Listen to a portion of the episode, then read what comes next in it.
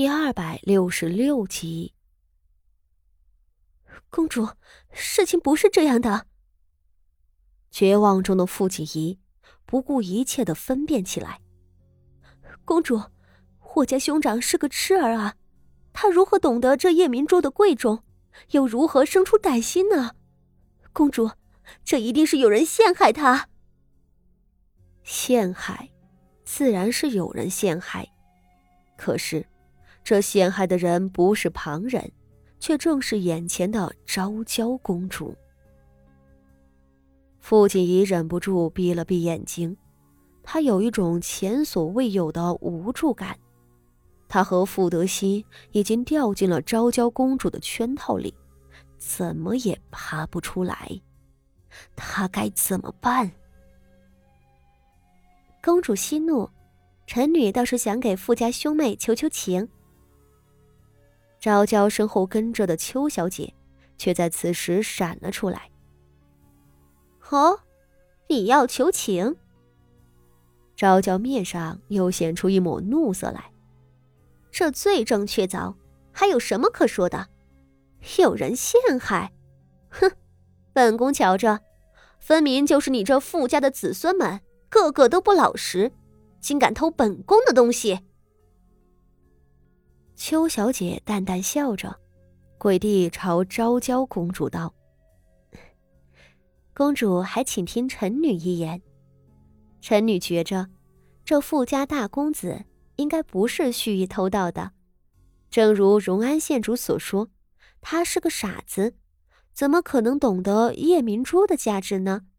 见财起意这一点，应该是不可能的。”他说罢。却又话锋一转，笑道：“ 只是这东西是从傅大公子身上搜出来的，这是抵赖不掉的。臣女猜测，傅大公子心智有损，是小孩心心，定是看见这夜明珠银光闪闪，美妙动人，一时很是喜爱，便私自拿走了。”邱小姐的话令傅锦仪杏眼圆睁，她说是给傅德熙求情的，实则却是狠狠的在他们兄妹两个身后捅了一刀。她的解释听起来最为合理，如此，人人都会认为傅德熙偷盗的罪名坐实了。果然，那昭娇公主听了后，面上一笑，嗯，这话倒是不假。这傅大公子虽然是个傻子，但正因为他傻，他才喜欢这样圆溜溜发光的东西，又不懂得规矩，故而私自拿了。只是……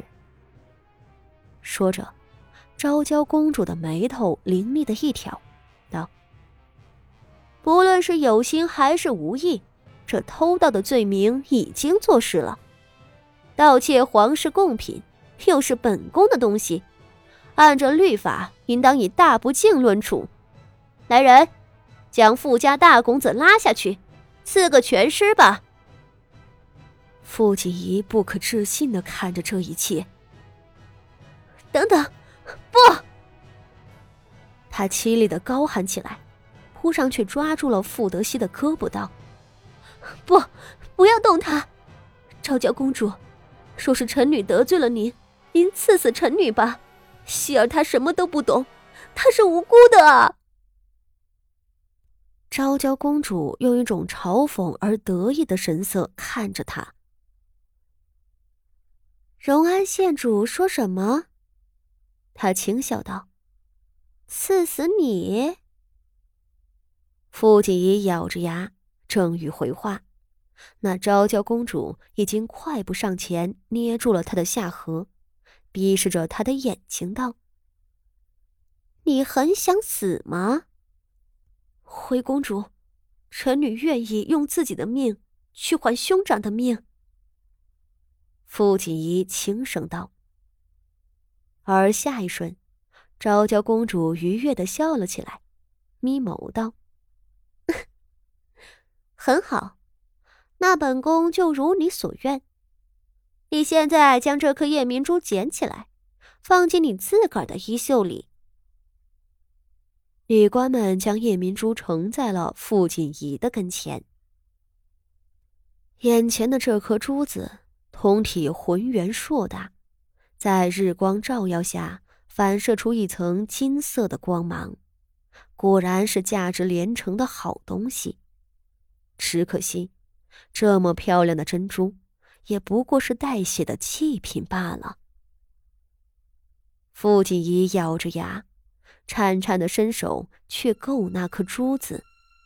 他不甘心，他不想死，可是他没有办法。傅德熙是他最大的弱点。或许一个有弱点的人，真的斗不过绝对的权势。他知道自己很快就要死了，但其实他并不明白，昭娇公主为什么一定要他死呢？